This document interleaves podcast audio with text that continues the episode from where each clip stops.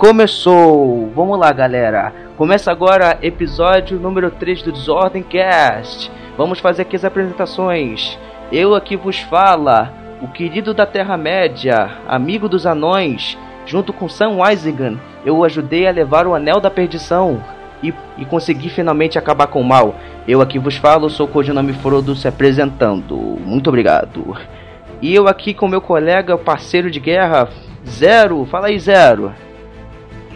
E aí, pessoal, como é que vocês estão? Sei que não faz tanto tempo, mas tô aqui com vocês. Muito boa, Zero. Isso aí. E agora a gente também tá com um convidado muito especial. É, o Desordemcast tá ficando muito bom, né, pessoal? A gente tá chamando muitas pessoas. Só que não, né? Eu queria agradecer primeiramente a esse youtuber maravilhoso que chegou à marca de 5 mil inscritos, não é? Que conseguiu essa estra estrada árdua que é o YouTube, né? Na criação de, de conteúdo, não só na criação de conteúdo, como também no cenário atual de Hearthstone Heroes of Warcraft. Eu quero apresentar para vocês o nosso querido jogador de HS, Rino Maldito. E aí galera, tudo certo? Como já foi falado, eu sou o Rino Maldito, tenho um canal no YouTube sobre Hearthstone, né? Inteiramente sobre Hearthstone. Lá eu posto dicas, posto gameplays e tudo que tem direito sobre o jogo. Muito bom, Rino, isso aí. Gente, eu queria falar para vocês que esse episódio do Desordem Cast é um episódio não só especial, como eu já tinha dito antes, por temos o Rino Maldito como nosso querido é, convidado especial, porque também vamos comentar uma parada muito interessante que é os esports, né? Vamos comentar sobre o cenário de esports do tanto de CS como podemos até citar do LoL, como também podemos citar principalmente um cenário que nosso querido Rino está muito habituado a falar, né? Que é sobre Hearthstone. Vamos falar sobre isso, não é, pessoal? Exato. O... Isso aí. O cenário de Hearthstone no Brasil, o esporte de Hearthstone no Brasil, ele não está tão desenvolvido, mas lá fora ele está bem em alta, né? Inclusive com grandes premiações e vários campeonatos. Isso é verdade, concordo com você. Então vamos dar, dar largada e vamos começar o nosso podcast. Rino, eu queria é, falar a você o seguinte: o cenário de, de HS no Brasil ele tá engatinhando, ele ainda tá começando. A gente sabe disso. Em passos pequenos, mas tá. O que, que você tem a falar sobre criação de conteúdo de HS no Brasil? Assim, a, maior, a grande parte dos uh, produtores de conteúdo no Brasil, eles fazem mais pelo, pela diversão mesmo, né? Para entretenimento, porque muitos dos profissionais, dos pro players brasileiros, eles não, eles não têm muito tempo para fazer as live streams, criar canal no YouTube e ainda uh, treinar competitivamente, porque eles não recebem tanto apoio assim dos times, das organizações, também não tem tantos campeonatos organizados aqui no Brasil, então eles acabam tendo que ter emprego, tendo que estudar e ainda treinar, né? Então eles acabam ficando um pouco atrás do cenário uh, europeu, do cenário americano e até do cenário asiático. Mas tem produtores de conteúdos bem interessantes aqui no Brasil, tanto para players mais profissionais quanto para players mais for fun, né? Nesse quesito, eu acho que o Brasil está bem, bem servido na questão de produção de conteúdo, né? Muito bom, Reno. Eu concordo com você. O, cenário brasileiro é um cenário um pouco mais bruto e mais árduo na questão dessa. A gente não tem muita atenção para o mercado do esportes. Isso eu tenho que te dar um ponto de, de consideração, verdade. Muitos dos nossos jogadores, até como o Soneca e o Comarox Anais, o Dibras entre outros, são ótimos jogadores, mas que, tipo assim, como não temos um cenário muito, tipo assim, é, não é, compara... Falta oportunidade. Isso, falta, falta um pouco, oportunidade. Falta um pouco mais de oportunidade, falta um pouco mais de atenção, né? Como a gente sabe do nosso querido Leonel, não está fazendo mais conteúdo de HS, né? Ele deixou de lado o jogo por N motivos, né? Ele tem os seus motivos, mas a gente sabe que é assim mesmo. Mas a gente tem que torcer pro mercado do esporte ficar bom não só pro HS como também em outras áreas também. A gente sabe também que o cenário de CS está crescendo muito também no, no Brasil. Isso é muito bom, cara. A gente, a gente fica muito feliz com isso. Tanto também é, no, no CS, como também no Rainbow Six, como também no querido LoL, que é o nosso, que o nosso querido Zero gosta, né Zero? Um dos meus jogos favoritos, pessoal. Adoro aquele jogo. Mas, tipo, o mercado do esportes ele tá tendo, tipo, uma explosão no Brasil agora. Não sei quanto no Hearthstone, mas pelo que eu vejo do LoL, do Rainbow Six, do CS, uma coisa que tá crescendo muito nesses últimos anos. Vocês teriam uma noção, a, não sei se vocês conhecem a equipe de League of Legends, o Red Canids, acabaram de ser comprados pela, pelo Corinthians. Tipo, então agora é Red Corinthians. Olha só a proporção que está tomando. É algo que estrondoroso, né? É um algo que tá elevando a, as oportunidades. Isso é uma coisa interessante. Daqui a pouco o, o Flamengo vai querer também entrar nessa. Vai, cara, é só o começo. O Flamengo acho que já tem a equipe, né? Eles tinham formado, o BRTT tinha entrado, se não me engano, no Flamengo. Isso, isso. É o circuito desafiante, eu acho que, acho que eles vão jogar antes, se eu não me engano, tenho certeza. Mas eles já estão eu... montando um time aí. Se eu não me engano, eles não chegou, o Flamengo não chegou a comprar o time. Eu acho que eles estão só patrocinando mesmo. É o acho que é o time do. Não, esse é outro time, é o time dos streamers que eles estão patrocinando. Isso aí mesmo. Tem o pessoal lá do. do... Acho que o Yoda, o Seven, o pessoal de... que faz mais streaming de LOL mesmo. Ah, eu tô ligado nisso, eu sei. Só não sei o Picoca, né? O Picoca, se ele, ele tá nessa parada aí. Mas. O Bia tá no meio, cara. Ele tá? E assim, eu não tenho certeza, mas ele é capaz dele estar ali no meio. Ah, é bem capaz mesmo, bem capaz. Mas assim, o cenário dos esportes é feliz porque tá crescendo realmente, entendeu?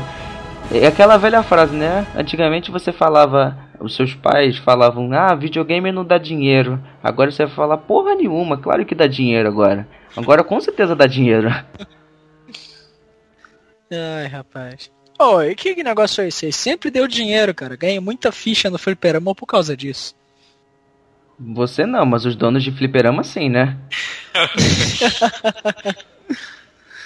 Ai, cara. Entendeu? Mas é, é uma parada doida, né?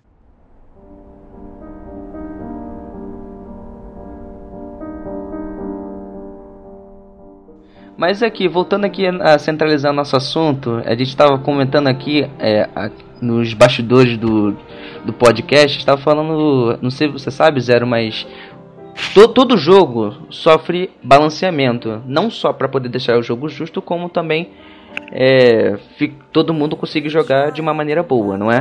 Todo mundo sabe disso. Rapaz, nem me fala de balanceamento, cara.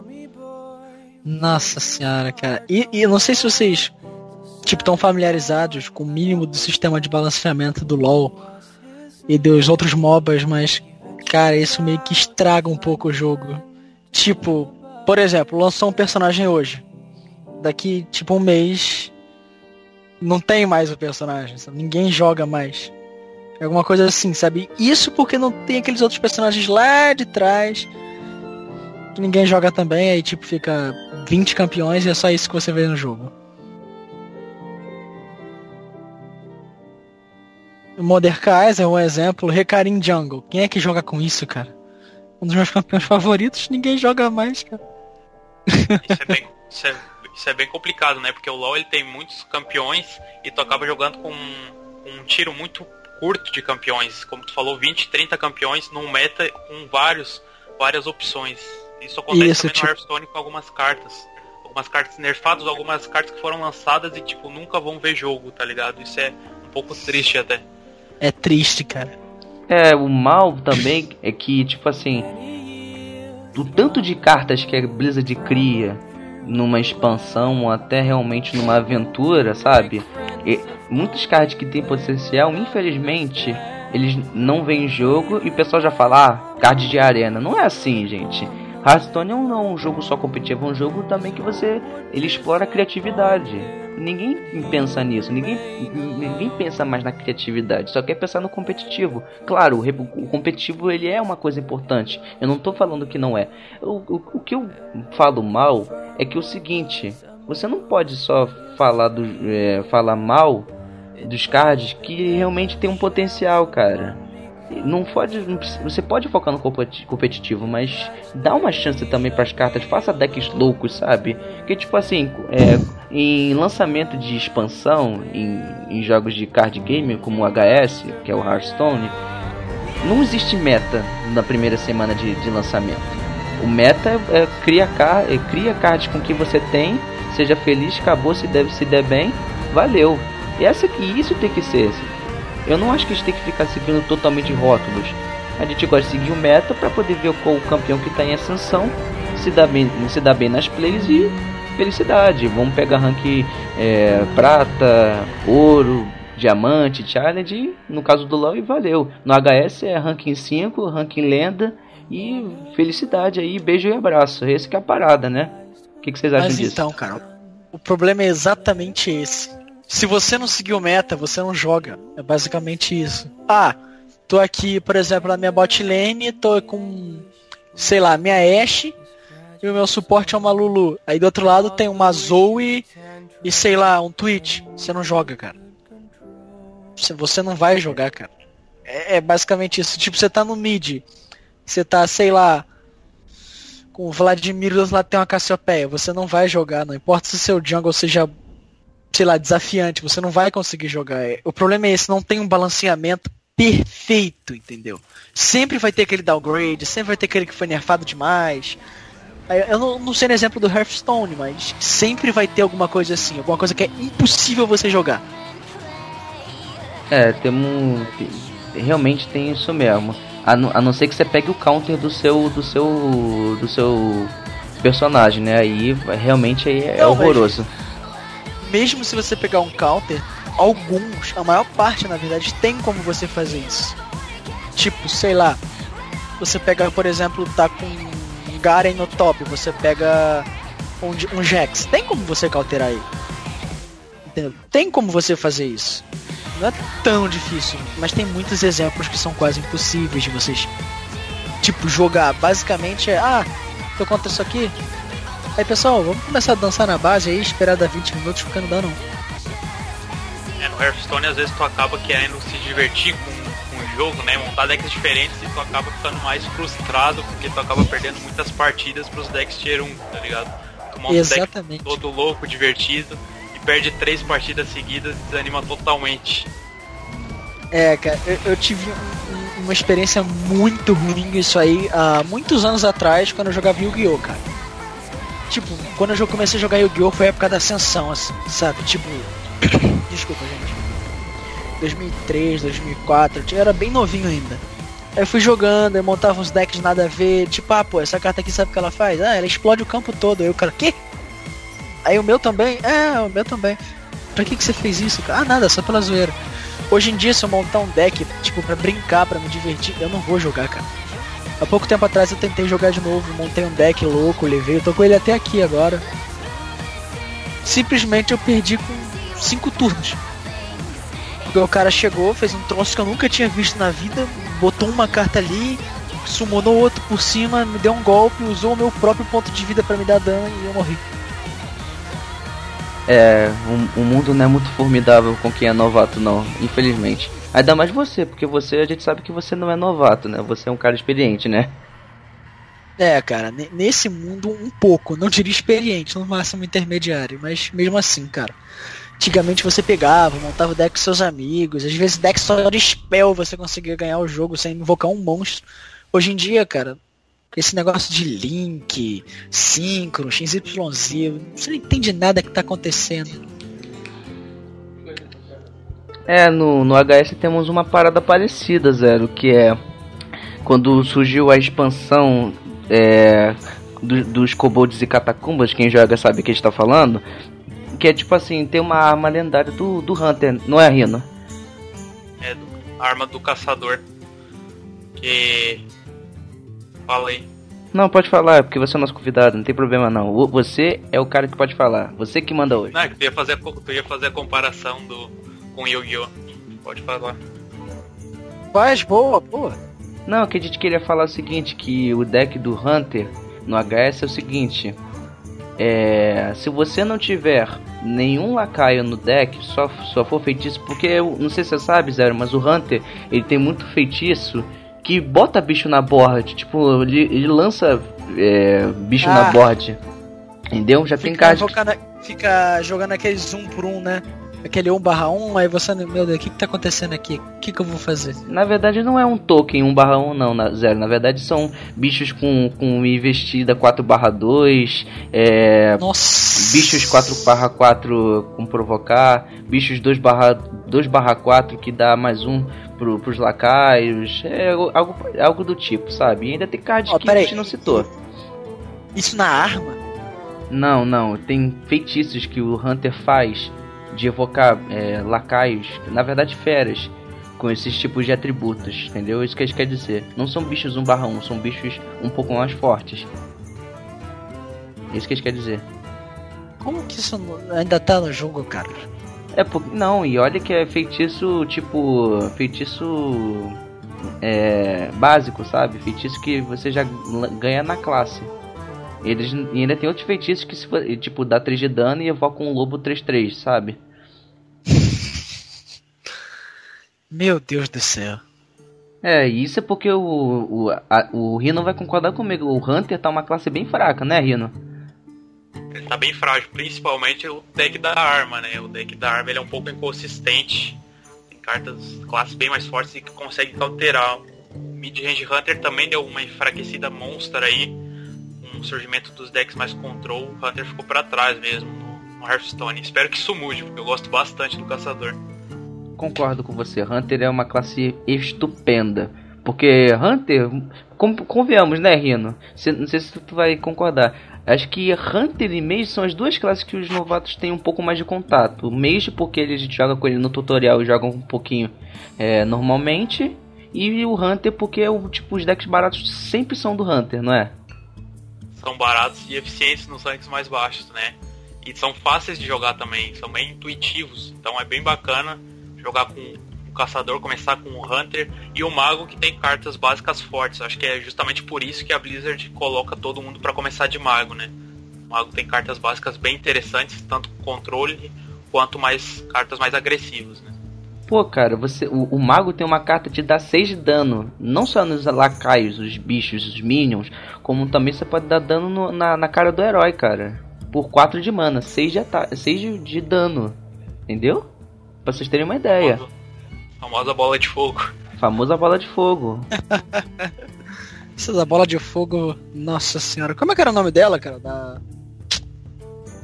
Tinha. Eu lembro que tem um caçador, que era aquele cara dos elfos noturnos e. Oh, não, não, não. Eu não lembro mais de nada, cara. Não lembro o nome de ninguém. Não, a gente tá falando, na verdade, mais do HS, mas. é, eu sei que a, a Não, do HS mesmo. Que eu lembro que tinha os personagens que eram mais icônicos do universo da Blizzard. Então, é Eu a. lembro que tinha- Ó. Tem a Jaina Proudmore, a maga. Isso, da, ela da mesma, essa maga aí da, mesmo. da Kenitó. Temos o Hexa, é um caçador orc, né? Se eu não me engano, é um orc ou ele é um. Esqueci agora. Me lembra aí, Rino. Acho que é orc. Acho que é orc, não é? Eu acho que ele é do. Acho que ele é um um orc da Black Rock. É, se eu não me engano. Temos a Valira Sanguinar, a famosa Ladina. Temos também o Druida Malfurion. Malfurion. Malfurion Tempest Fúria. Tem também o An o meu favorito também, que eu gosto também demais, que é o Anduin Ring, que ele é o ele é um sacerdote, que ele é filho do Varian Ring, que é o rei de de esqueci agora do reino. É, eu não lembro também, cara. Eu só lembro de antes da calamidade da Legião do Fogo. Não entendo nada de WoW. Não, é que eu esqueci agora, depois eu vou lembrar. Mas então, é, é, tem o Priest, temos o Xamã, que é o Trau. Que era o. Troll. Que ele era, ele era o líder da Horda, se eu não me engano. Ele ele já chegou a ser líder da Horda. Que é essa parada de, de da aliança contra a Horda. De orcs versus humanos. Temos também a. Qual outra classe que falta falar? Temos também. Uther, Paladino. Ah, o Paladino, né? Eu adoro a história dos Paladinos do WoW, gente. Pô, é a única história que eu sei, tipo assim, um pouco mais, sabe? Eu sei mais dos Paladinos por causa da história do Lich Rei. Porque, se eu não me engano, temos o... De Lich Rei temos o Bolvar, temos o... Arthas, e temos também o... O primeiro Lich Rei que foi um... um acho que, se eu não me engano, um- foi um Xamã, se eu não me engano. Mas eu esqueci agora que ele... Qual era a história dele. Mas... Maldita Frostborn. É tudo que eu tenho para dizer sobre esses Lich Kings. Frostmourne, na verdade. É, eu sempre falo errado. É que nem o nome do Atlas. Eu falo sempre a Atlas. Quer, na verdade, eles traduziram a arma dele para Gele do Lamento. É, Que? é, Gele do Lamento. Não tô mentindo, não. Não. Não, Tem sério. coisa, que você não, tem coisa que você não precisa traduzir, gente. Não, mas em HS Mas é tá, um tá jogo tra- valendo, tá valendo. Mas o, o jogo é dublado e, é, em- e tem- e é tudo em português, cara. É localizado. Hoje em dia tem que ser tudo em português, cara. Não, isso é verdade, mas, poxa, cara. Ué, fazer o quê? né? É, mas, mas, é, mas enfim, só, só, pra, só falar da parada do deck do, do que é igualzinho ao Yu-Gi-Oh! Ele não tem realmente lacaios em si. Ele pode botar só feitiços que evocam os bichos, entendeu? Como é caçador, tem mais energia com feras. E tem feitiços também que dão danos. Tipo, um feitiço que dá 3 de dano e se você tiver uma fera no campo ele dá 5. Tem esse tipo de coisa no HS também. E a arma, se você não tiver nenhum bicho que. nenhum lacaio no deck, você pode é, encher sua mão de feitiços de Hunter. Que tipo assim, é, é pura aleatoriedade, mas você pode vencer o jogo com esse. com esse deck, mas é, é bem. é bem aleatório, isso é bem consistente como o Rino disse. Entendeu? Interessante. Entendeu? Vou mandar a bola pro, pro Rino. Rino, eu, eu queria citar um- uma parada legal pra você. É, o meu deck favorito, que eu tenho, tipo assim, um apreço, uma parada que eu gosto de jogar, eu gosto de jogar muito de Mage, mas o meu deck favorito era de Temple Rogue, é meu deck favorito, que há uns tempos atrás, na época do, da Sussurros. Mas qual- que era um deck tipo assim que, que você tinha que ter cuidado na hora de fazer jogadas, a, a parada dos combos. Tanto que o Trump, que é o- um streamer de HS, que ele tem. Ele fez um, um, um Miracle Rogue quando surgiu o, junto o DK do, da, da, do- da, da expansão do Trono de Gelo. que- Valera. da Valera. Ele que fez o- aquele deck dos gigantes, de ficar multi- jogando vários gigantes, sabe? Sei, os gigantes de arcano. Isso. Esse deck foi ele que praticamente criou, vamos ser sinceros assim. Foi ele que deu uma deu a idealizada. Não sei se ele foi ele criador 100%, mas ele foi o primeiro cara que fez esse deck. Eu- mas eu- falando de, de decks, eu queria saber qual o seu deck favorito de que você sempre gostou de jogar. Cara, praticamente todos os decks de caçador, né, do Hunter, eu adoro muito a classe, porque quando eu comecei no jogo era única, as únicas cartas que eu tinha pó pra craftar, né? Pó é tipo as, produto que tu usa pra ah, montar as cartas, pra fazer as cartas, criá-las, né? Então eu tinha pouco pó, eu usava mais, craftava as cartas do Hunter, porque eram as mais baratas. E eu também gosto muito do Paladino. Qualquer deck de Paladino também eu gosto bastante, tanto o Agro Paladino quanto o Control. O único deck de Paladino que eu nunca gostei de jogar, nem de jogar contra, nem de jogar com ele, foi o Secret Paladin, que realmente era um deck que eu odiava demais. Fora esses, todos os decks de Paladino e todos os decks de Hunter eu gosto bastante. É, nem fala, aquela época do Secret foi uma parada horrorosa, deixou o meta totalmente nojento e infestado. Pra vocês terem uma ideia. Vou te, eu vou te, te botar a par da situação, Zero, que no- em meados de 2015 tivemos uma expansão chamada o Grande Torneio, que, tro- que trouxe uma carta muito infeliz, que era, o- que era qual era o nome mesmo, o Rino? Cavaleiro Misterioso. O Cavaleiro Misterioso. Custo, se não me engano, Mas, custo 666 é, e, o, e ele tinha um grito de guerra era, era é, botar todos os feitiços do seu deck é, e, e, e botar é, e equipar eles é, Todos os segredos. todos os segredos do todos deck. os segredos do deck ou seja você botava os, todos os segredos que tinha dentro do seu deck para funcionar. Então tudo e tinha não tinha feitiço meia bunda não tá bom? Tinha feitiço cabreira tipo vingar que era um feitiço que se um bicho seu morrer você bota, dá mais 3 de ataque e 2 de vida pro seu pro que tiver na, aleatório na, na, no sua, na sua board. Tivemos também o espírito competitivo que no final do seu turno recebia cada lacar recebia mais um mais um Tinha também o, o famoso é, Get Down, que é. Como é o nome mesmo? Sacrifício Nobre. Isso, Sacrifício Nobre. Que eu só conheço às vezes as cartas em inglês. Que. que quando o inimigo atacava com, um, é, com um, um lacaio, ele evocava um bicho 1, 2 barra 1 na frente do, do inimigo, meio que protegendo. Fala do abaixa-te! Meio que protegendo seu inimigo, sabe? E, e ainda tinha o feitiço de ressuscitar ele, né? E é o Redenção. Redenção. É, é nascer com de vida. É. Então não era um deck. Nossa senhora. Então não era um deck meia bunda, era um deck que você tinha que craftar as cartas épicas, que não são muito baratas de se craftar. E também você tinha que ter, cartas de expansões, como a nossa querida e não falecida, mas não está mais no modo, que é o Maldição de Naxaramas. Que tinha alguns segredos eram de Naxaramas. Se não me engano, né, Rino? É, o Vingar, que era o principal segredo, era de Naxaramas. É, e era uma expansão muito boa mesmo. A gente até hoje se pergunta porque a Blizzard é, de, deixou, criou um modo padrão e tirou essas cartas de linha. Mas fazer o que, né? A Blizzard não é igual, infelizmente ou infelizmente, ela não é igual a Wizard of the Coast, que é a, a, criador, a, a criadora do Magic. Não é bem a criadora, mas é a que lança os produtos do Magic, né? Entendeu? E ela faz. Saquei, saquei, saquei. E ela, ela e tudo que ela faz é para poder eh, balancear o jogo, assim como a Rita Gomes faz também com, com os heróis, mas ela balanceia. Mas eu não sei se ela balanceia de um jeito com que o personagem fica injogável. Eu não sei direito, porque eu não jogo muito LOL. Então, né? Eu, pelo que eu tô vendo, esse balanceamento nos é, card games são bem melhores do que nesse tipo de MOBA, né? Que no LoL não dá muito certo, cara. Não, tipo, chega perto assim, mas não dá certo. Você pode citar um exemplo pra, pra, pra gente? Porque a galera que vai, que vai ouvir o podcast também pode jogar o jogo e se identificar. O, um exemplo do LoL desse tipo de coisa, que do balanceamento não dá certo, é, é tipo assim, uma coisa muito OP fica, tipo, injogável. Deixa eu pensar agora, cara. Mano. Você pode citar o galho. Né, cara?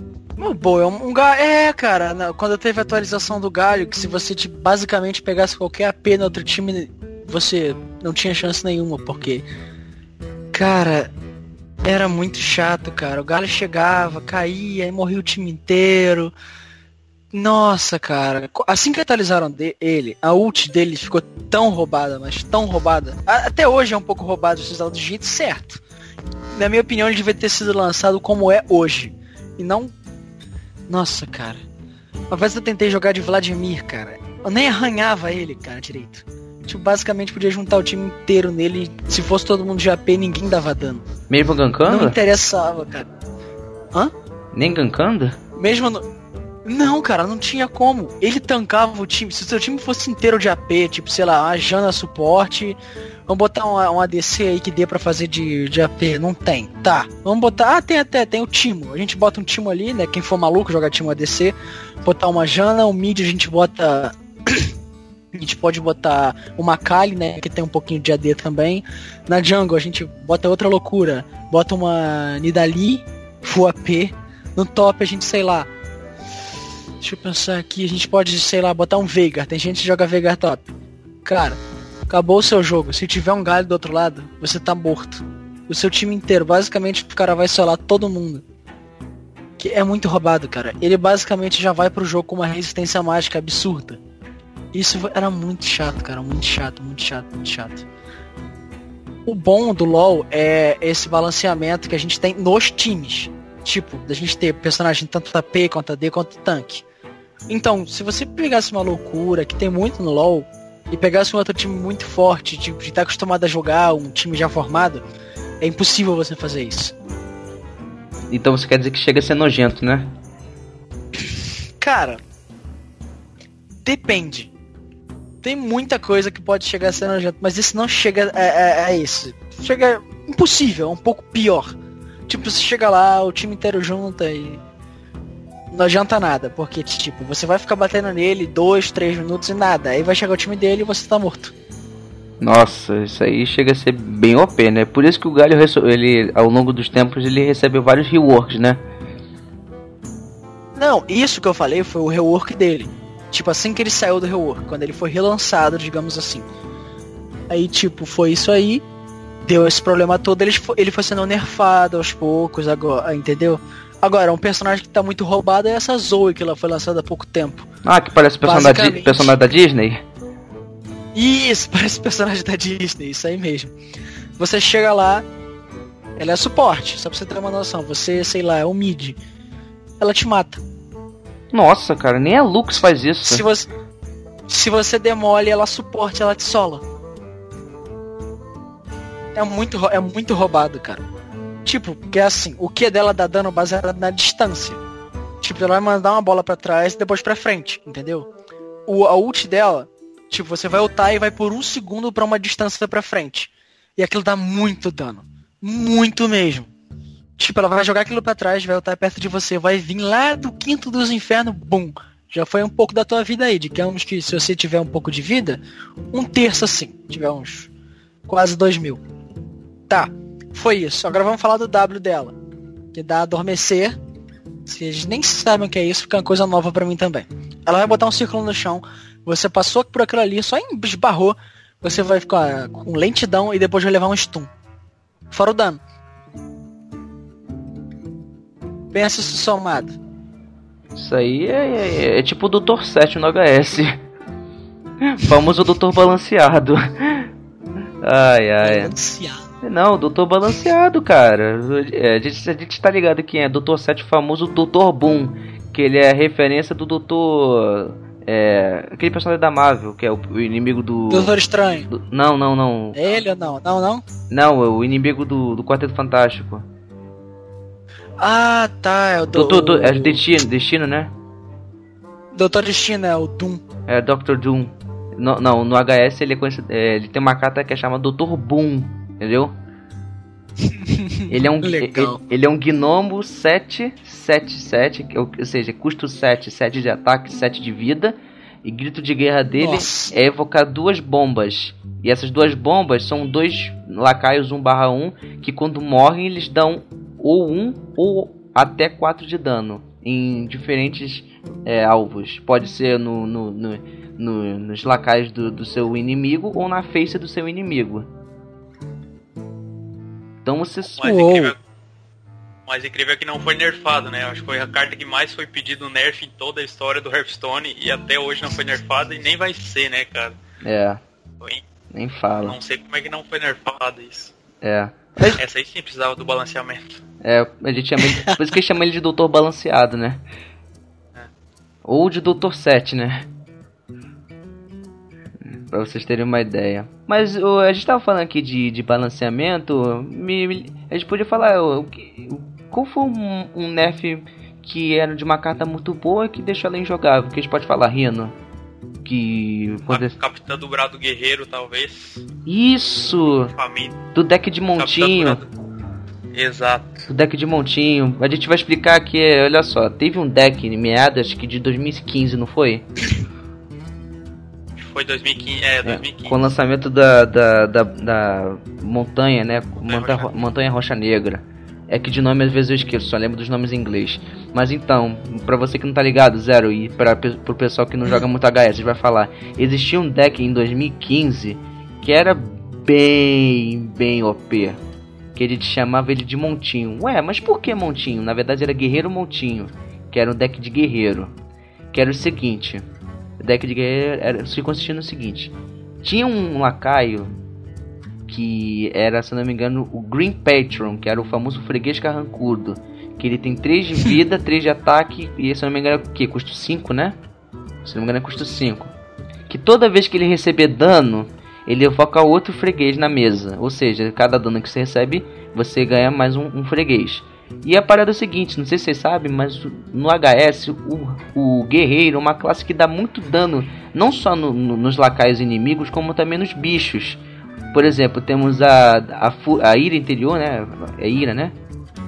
Raiva interior. Ra perdão, raiva interior. Hoje eu tô num bando legal nos nomes, mas eu sei qual é o efeito da carta. pode ficar tranquilo. Fiquem tranquilos, pessoal, que eu sei como é que funciona o jogo. É porque de nome eu, eu sou meio ruim. Temos a raiva interior, que é um feitiço custo zero que dá, dá dano no seu lacaio, mas ele ganha 2 de ataque. Temos a, fu é, a ira, não é? A fúria, é fúria interior, né? Que quando o lacaio tá, tá é, com dano, ele recebe acho que mais 2, mais 2, não é? Ah, a mesma carta, raiva interior. Ah, não. Alvoroço, tu tá falando? Isso. Recebe mais 3, mais 3. Não, mais 3, mais 3, verdade. Então, Nossa. então, Pra tu ter uma ideia que o, o HS, o, Hard, o Hearthstone é um jogo bem balanceado, pra vocês terem uma ideia. Mas essa é carta de, de. carta básica, entendeu? Carta de gema, de gema branca. É porque a gente não explicou a, as raridades das cartas, depois a gente vai explicar. É que é o seguinte. O, o, como eu disse, o guerreiro ele é uma classe que foca em dar dano nos lacaios em troca de um poder mais forte, assim como o bruxo. Mas a diferença é que o guerreiro ele leva dano mais na, nos lacaios. O bruxo não, ele recebe dano no, no herói inimigo, ou seja, no seu personagem, e você em troca de poder mais, de mais poder. Que é, é, é mais ou menos o seguinte: esses, essas paradas de receber dano tem muito a ver com, a, com as histórias dos personagens do, do, do, não, do World of Warcraft. Mas é o seguinte: o deck consistiu no que? Ele tinha uma a capitã do Brada Guerreiro, que é uma, um, um, uma carta que era o seguinte: se não me engano, era 2 de ataque e 3 de vida, não é o, o Rino? Exato. 2 de ataque e 3 de vida. Se não me engano, acho que era custo 3, né? Custo 3. Custo 3. E toda vez que você evocasse, ou seja, jogasse uma carta e ela fosse para mesa, no caso do Green Patron, que ele tem 3 de ataque e 3 de vida, ele recebia investida. Que investida é que você pode atacar no mesmo turno que você joga a carta. Entendeu? Que no Magic ele é conhecido como enjoo de invocação. Quando você joga uma carta e não pode atacar, ela e não pode atacar no mesmo turno, ela chama-se enjoo de invocação. No, no Hearthstone temos isso também que você não pode atacar no mesmo turno, só pode atacar no outro turno, ou seja, no próximo. Mas essas cartas que têm investida não podem atacar, elas podem atacar no mesmo turno. E isso é uma coisa muito OP, porque isso possibilitava combos muito fortes. Se você jogar essa capta do Brada Guerreiro e depois o freguês carrancudo, você. O, seu, o primeiro, o freguês ligava investida. Ou seja, ele poderia atacar lacaios mais fracos, que tem que um de ataque, dois de ataque, e cada vez que ele recebesse esse ataque e não morresse e sobrevivia, ele se começava a se multiplicar. Aí quando via outro freguês e recebia investida, ele podia atacar outro lacaio. Se ele sobrevivesse, ia vir mais um, e mais um, e mais um, e mais um, até que a borda estivesse cheia de, fre de, fregueses. E toda vez que o freguês, é, o Carracundo atacava, ele falava, ahá, montinho nele! E por isso que o deck chama-se montinho, porque toda vez que um, mais, é, toda vez que os fregueses é, ficasse, é, a borda ficava cheia, você poderia. Você, tipo assim, o deck ficava muito imbatível, você possibilitava combos muito fortes. E isso era um, era um deck muito poderoso. E se você. E se eu não me engano, não era um deck tão caro assim. Só algumas remoções em área, mas de resto era até um deck super tranquilo e até bem fácil de jogar. É só você conseguir é, fazer com que a capitã do Brado Guerreiro ficasse viva e você e o depois jogasse o freguês carrancudo. Aí a Blizzard viu que tinha que nerfar essa carta. E olha que a Capitã do Brado Guerreiro é uma carta básica. Que, não, que só você jogar o tutorial você ganha ela. para vocês terem uma ideia. Então você vê a, como é que funcionam as coisas, né? A, a Blizzard teve que nerfar um card básico. Que você ganha no tutorial. Entendeu? para você ver é, como é que tava o negócio. E não tava. Hum, não tava muito bonito não. Aí a capitã do Braga Guerreiro recebeu nerf, que é o seguinte, agora lacaios com investida ganham mais um de ataque, se eu não me engano, né? Exato. Não, e a capitã era uma carta que não estava rodando até, o che até chegar o freguês carrancudo, né? Por isso, assim, tem cartas que ficam desaparecidas do jogo por um bom tempo, aí do nada lança uma carta que tem muita sinergia com ela e ela entra no meta, às vezes tem que até ser nerfada como a capitã, né? Outra sinergia que tinha a capitã era com o Berserker. O Berserker espumante, se eu não me engano, que ele é custo 3, 2 barra 4, ganha um de ataque para cada lacaio ferido. Então tu usava a capitã, usava o Berserker, o Berserker ia ter investida e tu conseguia dar dano em área, né? O redemoinho, que dá um de dano em todas as criaturas, fazendo redemoinho duas vezes, da raiva interior no Berserker e tu acabava dando muito dano no oponente. Às vezes tu matava o oponente em um turno só com Berserker. Às vezes tu ainda tinha os montinhos na mesa, então dava mais dano ainda. E você não esqueceu de falar da, da, da, da arma da Midnaxaramas, que era 4/2, lembra? Da, da Mordida da Morte. Muito forte essa arma também. Mordida. E muito sinérgica com o deck, né? É claro, a arma era, se não me engano, era 4 de ataque e 2 de durabilidade. Só não lembro o custo. Era, era o que? Custo 3? Custo 4. Ah, custo 4.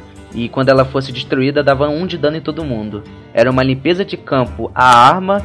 E se os, os lacaios inimigos tivessem 1 de vida, você já poderia limpar a board dele de quebra. Pra vocês terem uma ideia. De como era é, essa Não era parada. uma coisa muito fácil de lidar. Não, não era. Pra vocês terem uma ideia. Entendeu? E isso. É, a- o freguês carrancudo era uma carta. O problema, na verdade, gente, não era a carta, o freguês carrancudo, receber dano evocar. O problema era, na verdade, a capitã realmente, porque ela dava investida e possibilitava ele continuar as jogadas. Entendeu? Então era um combo bem quebrado. Então. A, ela, a Blizzard viu que, nossa, a gente não sabe, a gente não viu o, o monstro que a gente criou. É mais ou menos isso. Entendeu? E o Rino tá, tá aí de prova pra saber que isso é verdade, né, Rino? Exatamente. Não, muitas e muitas cartas a Blizzard cria e tem que nerfar pouco tempo depois. Agora mesmo vai ter que nerfar o rastejante do corredor, que lançou agora na última expansão, né? Lançou no começo de dezembro, já vai ter que ser nerfado dois, três meses depois. Isso acontece até com frequência. Outras cartas já tinham sido nerfadas logo que lançaram, como a peste controlável do druida. Não é algo tão raro de acontecer. É, isso é verdade. O Rino, a gente tem outro exemplo pra poder falar também de Nef que matou a carta também, tirando a, a capitã? Até alguns, né? A gente tinha até comentado do Urubu Faminto. Isso, Urubu E- Faminto, na época de 2014, né? Na época que o jogo lançou, né? Ele, ele foi nerfado um pouco depois, né? Mas quando ele lançou ele era bem OP. Ele lançou, ele lançou junto com o, o jogo mesmo, não foi nenhuma expansão, nenhuma aventura. É do conjunto clássico. É básico até, se eu não me engano. Verdade. O, o Urubu Faminto, pra, pro pessoal saber, era uma carta que inicialmente ele era custo. Era 2 de ataque, 1 um de vida e custo. Qual era o custo mesmo, Rino? Era 2? Custo 2. Custo 2, pra vocês terem uma ideia. E a carta dizia o seguinte: toda vez que você evocar, evocar uma fera, você compra uma carta. Se você evocasse uma fera, comprava uma carta. Se você compra, jogasse mais outra fera, ou seja, duas feras, você comprava duas cartas. E assim sucessivamente. Tínhamos dois combos, na verdade, que possibilitavam você comprava muitas cartas. Por exemplo, temos um segredo do Hunter que é o seguinte: é a armadilha de cobras, que é um, um feitiço épico. Segredo, que é o seguinte: se um, um lacaio inimigo for atacado o, é, na, é, na nossa mesa, um, um lacaio aliado for, aliado for atacado, você vai evocar três cobras, que essas cobras são feras. Você e isso te dava um card de vantagem de três cartas. Isso já era um- Nossa. isso, e comprar três cartas no turno que não é seu, na verdade, no turno inimigo, já é muita coisa. Então, você percebe. E também temos o Salto em os Cães, que é o que ela também consegue o seguinte: para cada inimigo que você tiver na mesa, para cada lacaio inimigo, se você tiver quatro lacaios na mesa ou cinco, você joga o Salto em os Cães e você vai evocar cinco feras com investida 1/1. Se você tivesse com um urubu na mesa, você eh, compraria cinco cartas. Vocês entendem a gravidade da situação? Meu Deus. E, e ele está falando sério, com, compra de carta é uma, é uma vantagem muito boa sobre o oponente, porque na HS temos, du, temos co- várias coisas que podem determinar essa vitória. O card advantage, que ou seja, é o, o número de cartas que você tem a mais do oponente, é, é, é uma delas porque possibilita você fazer pensar em várias jogadas. E outra também é você pensar mais ou menos de- no que, que o jogador tá, vai fazer em- no próximo turno. Por exemplo, se você é uma- é, está jogando de Hunter e está contra o Mago, se você tiver no sétimo turno, temos uma carta no HS que ele é uma o golpe flamejante, que é custo 7, dá 4 de dano em todos os lacaios inimigos. Entendeu? Então, se você tá no turno 7 não tem, não tem é, muitos, muito, muitos bichos na mesa, então você no, no turno 7 do inimigo você não já vai jogar nada. Você já tá prevendo a jogada dele, que no turno 7 provavelmente ele vai jogar um golpe flamejante. E, se você, e isso possibilita você a você não gastar cartas no turno seguinte. Isso é uma estratégia. Então, isso são algumas coisas que determinam a jogada no HS. A, a, a, te ajudam a você chegar mais perto da vitória. É mais ou menos isso. E esse foi um, um o Urubu, como eu estava dizendo, era um nerf importante, porque card advantage de compra é uma coisa que ajuda muito o, o, seu, o seu oponente e ajuda você. Então se você dá muito, muita compra de carta para o inimigo, você está praticamente ajudando ele, ajudando ele a comprar resposta para você tirar um, um lacaio pesado da mesa. Então isso não pode. Então a Blizzard ela fez o seguinte: ela nerfou o Urubu Faminto, que também era uma fera. Isso ativa muitas sinergias também na classe de Hunter. E isso ele aumentou, se não me engano, no custo, ele era custo. É, aumentou o custo para 1, não foi Rino? Não, ele era custo 2, ficou custo 5, 3 barra 2. Isso, na verdade, ele, antes de, do 3 barra 2, ele tinha recebido um, um, custo a mais, na verdade. Eles pensaram em nerfar, um, acho que uma mana a mais, se eu não me engano. Mas depois eles viram que a coisa ainda estava feia e nerfaram ele para custo 5 3/2. E vocês sabem muito bem que todo mundo sabe que no custo 5 você não quer botar um 3/2, não é mesmo? Então, isso praticamente matou a carta. E infelizmente até desde então até hoje, o nosso querido urubu não vê mais jogo. Entendeu? É, matou a carta. Matou a carta, entendeu? E tem muitos, temos muito mais exemplos também. Não só esse, como também temos a época de ouro de Naxaramas, que para você zero e para vocês telespectadores, telespectadores não, gente, ouvintes, eu já tô muito acostumado a falar essa palavra. para vocês, meus, nossos queridos ouvintes, para quem quer começar a jogar HS, a maldição de Naxaramas era a melhor é, é a melhor aventura de todas. Por quê? Porque tem, tem muitas das melhores cartas estavam naquela naquela aventura. Tínhamos nosso querido Taunt, que é o famoso provocar. Para quem não sabe, era a mecânica de que você não pode atacar o seu inimigo ou os lacaios dele sem atacar aquele primeiro. Ele tinha um escudinho que você tinha que atacar ele primeiro, que era o Arrota Lodo, que era um bicho 3/5, se não me engano, com 5 de, de, eh, de custo de mana. E que quando ele morria botava um, um bicho 1/2 com provocar também, ou seja, você tinha que matar o bicho duas vezes para poder atravessar o, a, a face do oponente para poder atacar ele. Tínhamos também o, o, o Coveiro, que também recebeu um nerf muito importante, não foi, Rino? Foi o Coveiro que era 1 barra 2, ele quanto usava um, 1 barra 2 custa 1, né?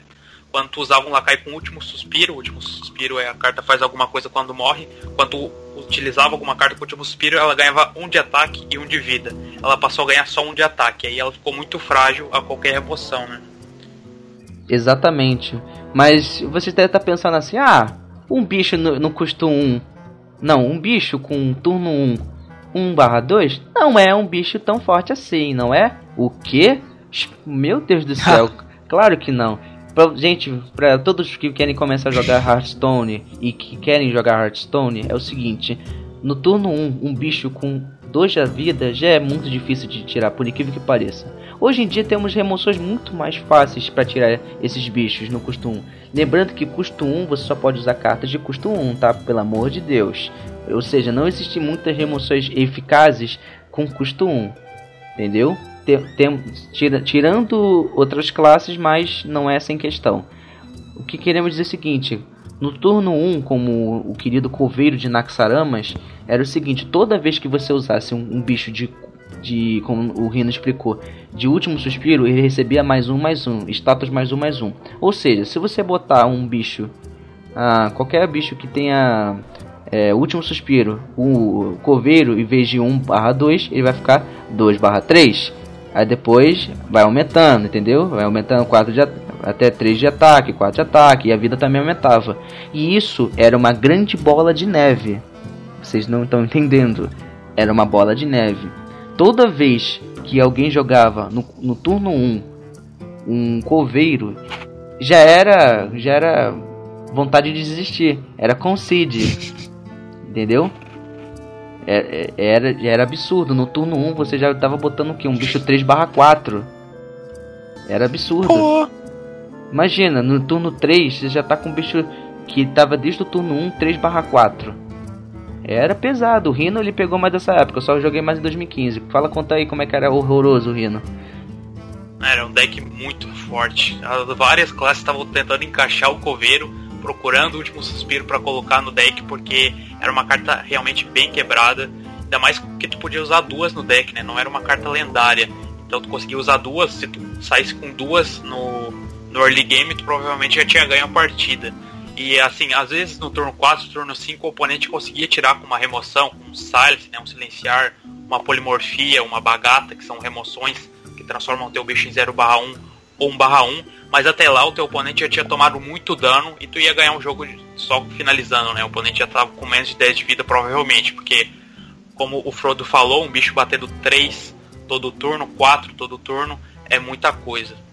Exatamente. E isso, meus queridos, não é pouca coisa. A época de ouro de Naxxramas era uma época legal, mas era uma época sombria. Na verdade, as classes que mais usavam ele efetivamente eram as classes de Hunter, porque já tinham bichos que tinham o próprio Último Suspiro, com o, próprio Jubalta da Savana, que era uma fera 6 de ataque, 5 de vida, custo 6, que tem também o Último Suspiro de evocar, quando morre, evocar duas hienas 2/2. Então vocês percebem que Hunter é, uma, é a classe preferida dos novatos porque dá para fazer decks eficazes e baratos ao mesmo tempo. Vocês percebem isso.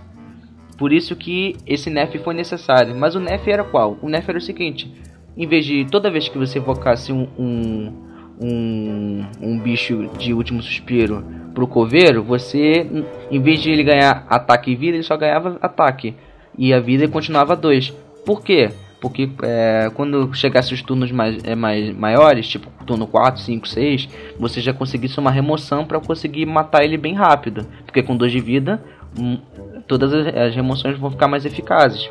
O próprio, se fosse uma match contra o Hunter, se você jogasse uma armadilha de uma armadilha explosiva, você já matava ele com só, é, só dele atacar.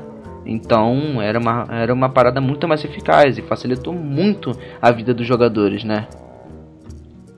Uma parada muito mais eficaz esse nerf da Blizzard. Mas infelizmente, como a gente já tinha dito antes, a mamãe Blizzard, toda vez que nerfa uma, um card, ele fica injogável. Assim como o papai Rito nerfa um campeão, deixa ele injogável, não é zero? É. Bem isso aí mesmo. Chega a ser triste, cara.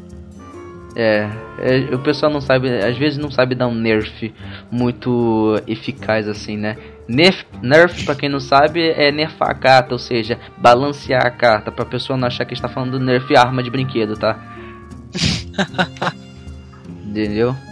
Mas só pra desfechar o assunto dos nerfs aqui, pessoal, é, o Zero, a gente quer falar também de um nerf muito importante aqui, que ocorreu essa semana. Foi anunciado, na verdade, semana passada, se eu não me engano. O Rino já até deu uma notícia no canal dele, aliás, pessoal. Eu, a gente quer que vocês se inscrevam no canal do Rino, que é um canal muito interessante, um canal sobre Hearthstone. Se você quiser começar o, um, um, jogar um pouco de Hearthstone, por favor, dê uma olhada aqui no canal que vai, vamos deixar aqui no post quando esse podcast estiver lá, lá no nosso blog. Por favor, se inscrevam no canal que ele é maravilhoso. Se não me engano, o nerf que a gente está falando aqui, pessoal, é do Remendo, o pirata que surgiu na expansão de 2016, que era Gangues de Gerigonça, não é, Rino? Exatamente. Remendo que ele é 1 barra 1 uh, investida, mas isso não é o forte dele, né? O forte é que ele é puxado do deck e já entra batendo justamente por causa da investida. Então em decks agressivos, decks de pirata, na, em sua maioria, ele era muito forte. Ele já começava pressionando o oponente, tirando uma carta do teu deck que conta como um draw card, é uma compra de carta. Então já tinha uma sinergia bem grande, principalmente com os piratas. E agora ele vai deixar de ter investida, então só vai puxar um barra 1 do deck, mas não vai conseguir atacar com pirata, que é bem ruim, né? É isso, de fato é bom porque isso deixa tira um pouco da agressividade do deck, porque nós sabemos que pi piratas, assim como os Murlocs do Hearthstone, na, na própria lore os, é, e no HS, os piratas eles têm, é, como eu diria, interações, eles têm buffs entre si. Como assim? A gente vai explicar. Tem, tipo, por exemplo, é, nós temos piratas que buffam outros piratas, como por exemplo o, o Pirata 3 barra 3 barra 3, se não me engano, custo 3, né? Que dá mais um mais um pros, pros piratas, não é? Isso. Capitão dos Mares do Sul, eu acho que é o nome. Capitão dos Mares do Sul. Se você, ou seja, se você jogasse o Capitão das Mares do Sul, sei lá, até no custo 3, e se não tivesse puxado o remendo, você botava um pirata e você puxava ele do deck direto. Então ele já vinha, em vez de 1 barra 1, ele já vinha 2 barra 2, com investida. Isso dava muita mais agressividade pro deck. E vocês e toda vez, meus, é, que toda vez que você jogar um deck de piratas, a maioria das vezes sempre ele vai ser um deck mais agressivo. Sempre vai ser um deck mais agressivo. A gente tem a ideia disso com um guerreiro de piratas. Que o, o deck só, só se baseia em botar, botar piratas na mesa, usar armas e bufar as armas e os piratas. E, a, e, o objetivo dele é só ir dando na cara até o, a vida do seu oponente chegar a zero. E isso deixou o meta do, do Hearthstone um meta muito mais cansativo e cheio de mirror matches, ou seja, um, um jogo com um meta muito agressivo não é um meta muito interessante, chega até ser estúpido idiota, não é? Exato. Inclusive ficou quebrado demais, né? Porque a Blizzard fazendo, lançando o patches conseguiu fazer com que os piratas finalmente rodasse, finalmente tivesse um deck decente, porque os piratas ao longo da história do HS nunca tiveram um deck só para ele, né? Eles não conseguiam ter um deck muito sinérgico, normalmente era um deck que ficava lá embaixo, não tinha tantas pessoas usando, não era muito forte. O Patches trouxe essa força pro deck, porém ficou forte demais, e aí infestou a ladder, né, ranqueado com os decks de pirata. Verdade o, assim como os piratas no, no, no, Hearthstone, também temos os Murlocs, que tem muita sinergia também no, no, no Hearthstone. O Rino também vai lembrar também que te, o, o, líder guerreiro Murloc, ele tinha, eh, ele tinha recebido, se não me engano, dois nerfs, não sei se ele vai lembrar. O primeiro nerf é que antigamente os Murlocs eles tinham é, interações entre si, ou, ou seja, o líder guerreiro Murloc ele, ele, assim como o Capitão dos Mares, ele também dava ataque para os lacaios que estavam na mesa. Mas o problema é que ele dava dois de ataque e um de vida para os Murlocs seus e também do inimigo, não é? Isso, na verdade foi um buff o primeiro, né? Buffou, tirando o buff dos oponentes, ele acabou buffando a carta. Mas o segundo foi o nerf, que o nerf era, ao invés de dar mais dois, mais um para os teus Murlocs, passou a dar só mais dois de ataque. Tirou a vida, né? É. Isso, isso foi de fato interessante e bom porque o líder guerreiro Murloc, e, e, como ele era um buff, vamos dizer que não era um buff tipo um grito de guerra, tipo tom, toma o buff valeu, não, era um ele tipo enquanto ele estivesse na, na mesa, você teria dois de ataque e um de vida. Então, se você tivesse remoções de um paladino como se fosse uma consagração que desse dois de dano, não mataria. Se você matasse o líder guerreiro Murloc, os, os Murlocs que ele estava sendo buffado pelo líder ficariam vivos. Isso era uma interação muito quebrada. O Rino vai ter que concordar comigo, não é? Exatamente. Os Murlocs eles têm muita sinergia entre si, né? Um dá ataque, outro dá vida, um dá vida e ataque. Então é um deck que snowbola, né? Snowbola é bola de neve. Ele enche o campo muito rápido, consegue te dar dano muito rápido, justamente por causa dessas sinergias. Os Murlocs eles não são tão fortes sozinhos, individualmente, mas junto, em conjunto, eles são bem fortes, conseguem botar muita pressão no oponente. É isso, é isso aí, era um deck muito de bola de neve, que a gente, a gente chama assim, que é um deck se você deixar o inimigo com muita vantagem, ele vai acabar é, acabando contigo no final. E também não só isso, como também tem decks que também puxam o Morlock, né? Que era aquele, aquele, aquele Morlock lendário, não era? O deck de Morlocura? Não, o Finja. Ah, o Finja, o Finja Star. Não, Finja. Não lembro o nome da carta, é Finja alguma coisa. E ele era 2/4, custo 5. Quando ataque e mata um lacaio oponente, tu compra dois Murlocs. É É uma carta bem forte. Exatamente, Zero. Você não tá percebendo a gravidade da situação que essas cartas faziam, hein? Cara, eu só tô aqui ouvindo, mas eu já tô assustado. Não, mas vai por mim. O Hearthstone é um jogo interessante. Você. A gente quer que todo mundo jogue Hearthstone porque é um, um, um jogo interessante. É um jogo que. É, é legal, entendeu? A gente gosta, mas infelizmente o Hearthstone não é um jogo muito formidável pro, pros iniciantes, né? Ser, por, ser por assim dizer, né? Porque assim como o LoL, você pode falar pra gente depois do Zero que o o Hearthstone, ele, ele é um jogo free to play, assim como o LoL, correto? Já? Yeah? Então, só que tem um problema. O Hearthstone, assim como é. o, o LoL, ele tem ele é free to play, mas tem microtransação. Assim como no LoL, né? Sim, sim. Então, se, se o jogo é free to play, ele sempre vai ter microtransações para poder lucrar, senão não, o jogo não estaria ali. Mas, como qualquer boa microtransação, eles sempre vão fazer com que você gaste dinheiro com qualquer coisa. No caso do LoL, você vai ter skins, não é? É. Não é? Sempre tem. Com a sua querida Anne Frankenstein, não é mesmo, né? Deixa ele fora disso, mano. Qual foi? então, mas assim, no HS também não é muito diferente. Assim como um belo card game, ele, ele lucra com microtransações, com venda de packs, que são pacotinhos de cartas. Todo, todo mundo sabe, todos os ouvintes sabem que todo, é, todo mundo que compravam é, é, é, figurinhas para álbum de figurinhas sabem que para você completar um álbum você precisava comprar o que? Pacotinhos. Esses pacotinhos tinham o que? Tinham, tinham as, as, as benditas figurinhas. Então, se o, o ah, o álbum de figurinhas não tivesse figurinhas, porra, por que você comprou um, um, álbum de figurinhas se você não comprar as benditas? Então, você comprar os pacotes no HS é mais ou menos assim. Para você jogar o HS, você tem que ter as cartas.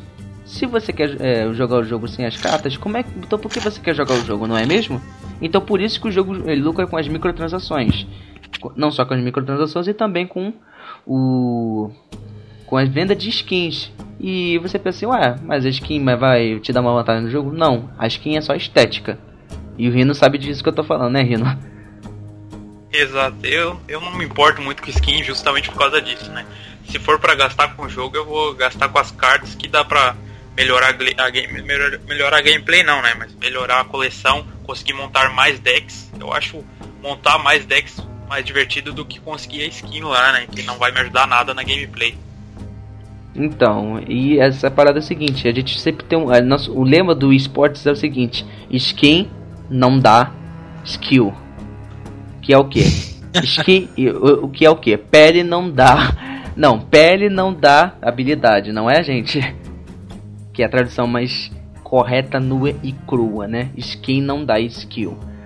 E, to, como, e como todo bom jogo de free to play é, lucra com microtransação, as microtransações não são uma das melhores coisas, né? Porque eles praticamente forçam a você comprar as, as benditas coisas no HS, como os pacotes, porque sem pacotes você não joga, porque você tem que ter as cartas, sem os pacotes você não tem as cartas. E a cada nova expansão você é obrigado a comprar ou com dinheiro ou com a, o gold, que é a moeda do jogo. Que, e também para você farmar não é muito fácil, mas você tem que farmar todos os dias. Então, assim como o. Assim como os RPs seria a moeda do LoL, né? Só que em real, né? É. Eles, eu acho que no Hearthstone não tem bem uma moeda própria deles. Na verdade temos, que é o Gold, mas o Gold você ganha de graça, tipo assim, fazendo missões. Então, é porque tipo, no LoL a gente tinha antigamente, né, o IP e o RP. Agora o IP se transformou em essência azul, mas ainda tem o RP. O RP é moeda paga. Eu acho que no Hearthstone não tem. Se não me engano, você é direto no real. Sim. Temos a, a, a, o dinheiro de verdade temos o gold. Mas então, você, vocês, podiam, vocês podiam comprar os heróis com IP, agora que era a moeda do jogo, mas agora vocês não podem mais. Não, pode sim, pode sim. Ah, pode? Você ainda consegue comprar os campeões. Ficou até um pouco mais fácil. Depois que a gente mexeu na, na mecânica de, de dos levels do LoL, nos níveis, Agora que toda vez que você sobe de nível, você ganha uma cápsula de campeão. E tipo, nessa cápsula vai vir um fragmento daquele campeão. Tipo, se você não tiver ele, você pode, tipo, sei lá, juntar com as essências e pronto, você tem o campeão. Ou você pode desencantar e na loja usar a essência direto para comprar o campeão. Só que é um pouco mais caro na essência, entendeu? Ainda tem como você fazer isso. É um pouco diferente do sistema antigamente, mas ainda dá pra fazer. É, tipo craftar um, um, um herói, né? Você quer dizer, né? Mais ou menos isso, basicamente isso. É assim, é assim como no HS, né? Isso. Entendeu? Só que no HS é o seguinte, a gente não explicou o esquema de, de, de como é que é, de craftar as cartas. Eu vou deixar, eu, eu tô falando muito, eu sou o host, mas eu queria, queria que o nosso participante falasse mais. Ô Rino, você teria como explicar para o pessoal? É, esse episódio é mais como se fosse também um guia para os iniciantes também. A gente quer apresentar o, as pessoas o jogo, porque a gente quer aumentar a comunidade, entendeu? Então eu vou deixar para você falar com, com os níveis das cartas, as, as, as cartas normais, as raras, é, as raridades, a normal, a rara, a épica e a, e a famosa lendária. Eu vou deixar para você explicar pro pessoal, para você dar o ar de sua graça. A raridade no Hearthstone ela é representada pelas gemas, né? Tem um no centro de cada carta tem uma gema com cada cor. As únicas cartas que não tem gema nenhuma são as cartas básicas, que todo mundo consegue elas de graça, tu não precisa abrir nenhum pack para toda, com todas as classes que tu consegue essas cartas básicas. As cartas comuns são as cartas com a gema transparente, né? A gema branca, digamos assim. Uh, que são um pouco mais fortes na teoria que as cartas básicas, né? Apesar de que algumas cartas básicas também são bem fortes para ajudar justamente os iniciantes que não têm tanto recurso para uh, craftar cartas, comprar packs. A, uh, as cartas raras, que são um pouco mais fortes que as cartas comuns, tem a gema azul, as cartas épicas têm a gema roxa e as cartas lendárias têm a, a, gema laranja. Normalmente nos jogos o lendário é representado pela cor laranja, né? No Hearthstone não é diferente. As cartas lendárias têm a gema laranja e tu só pode ter uma lendária, né? Tu só pode colocar uma lendária em cada deck, diferente das outras raridades que tu pode colocar duas cópias de cada. Exatamente. E isso e a gente esqueceu de falar, comentar também, Rino, que a cada pack que você abre, todo todo pacote ele é no mínimo obrigado a ter pelo menos uma rara. As outras são um pouco mais difíceis. Como as cartas épicas é, e, as, e as lendárias, elas são é, mais difíceis de se, de se ganhar no jogo. Como assim?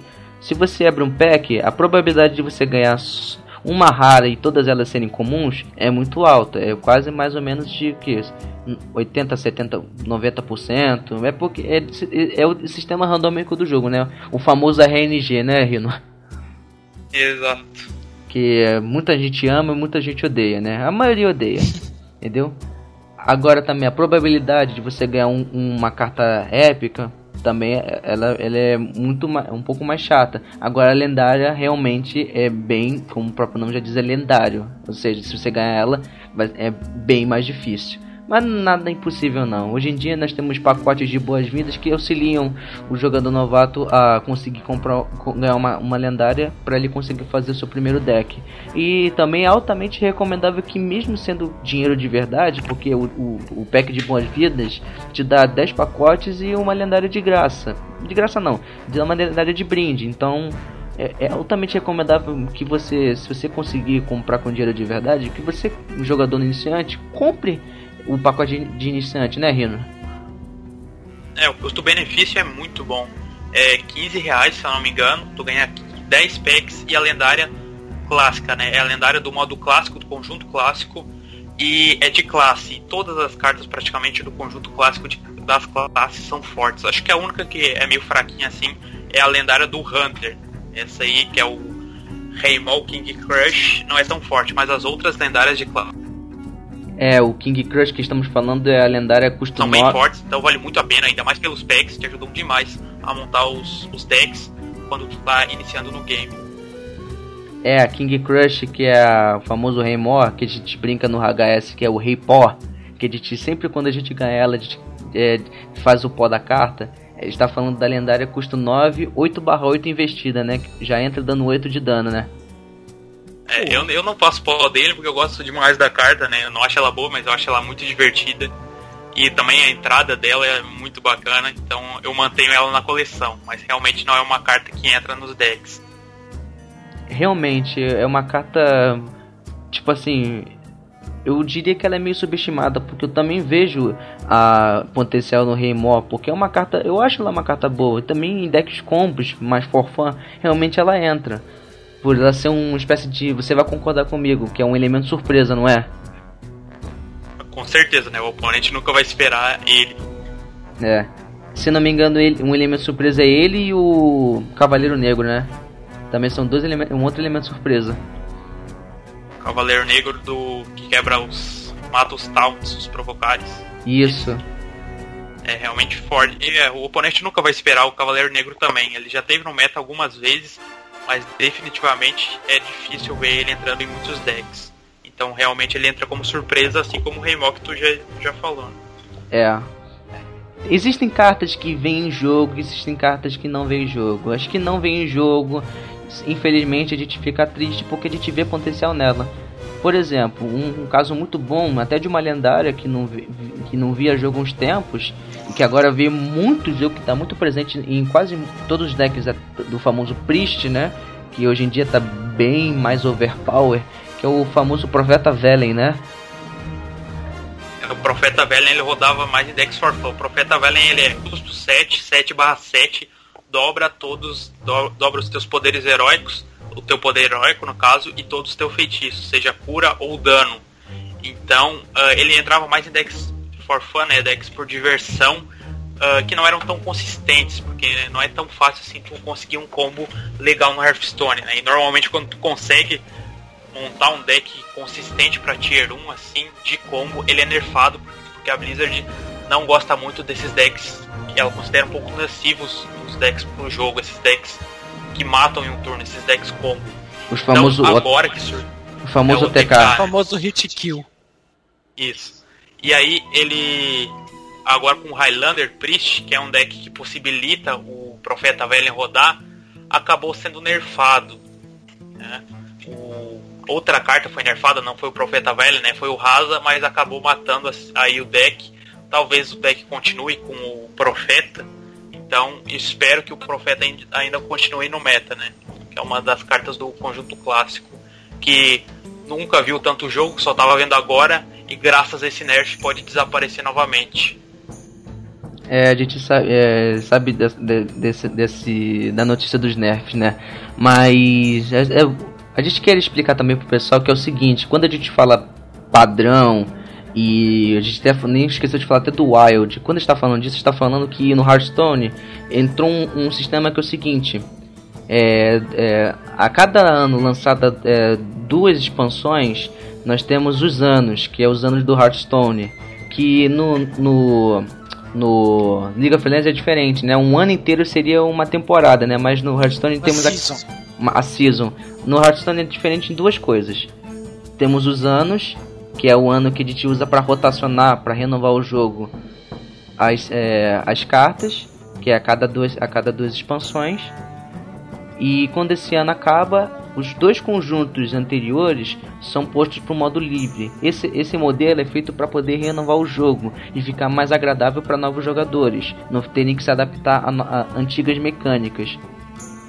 Para poder atrair mais jogadores e fazer com que o jogo fique mais fácil e mais agradável para os jogadores, é, jogadores mais novos. Para os jogadores antigos é, fica mais triste porque nós gostamos de certas cartas que queríamos de volta. Mas se a gente quer que o jogo melhore, então mudanças são sempre bem-vindas, né? Mudanças são tristes, mas são bem-vindas, não é?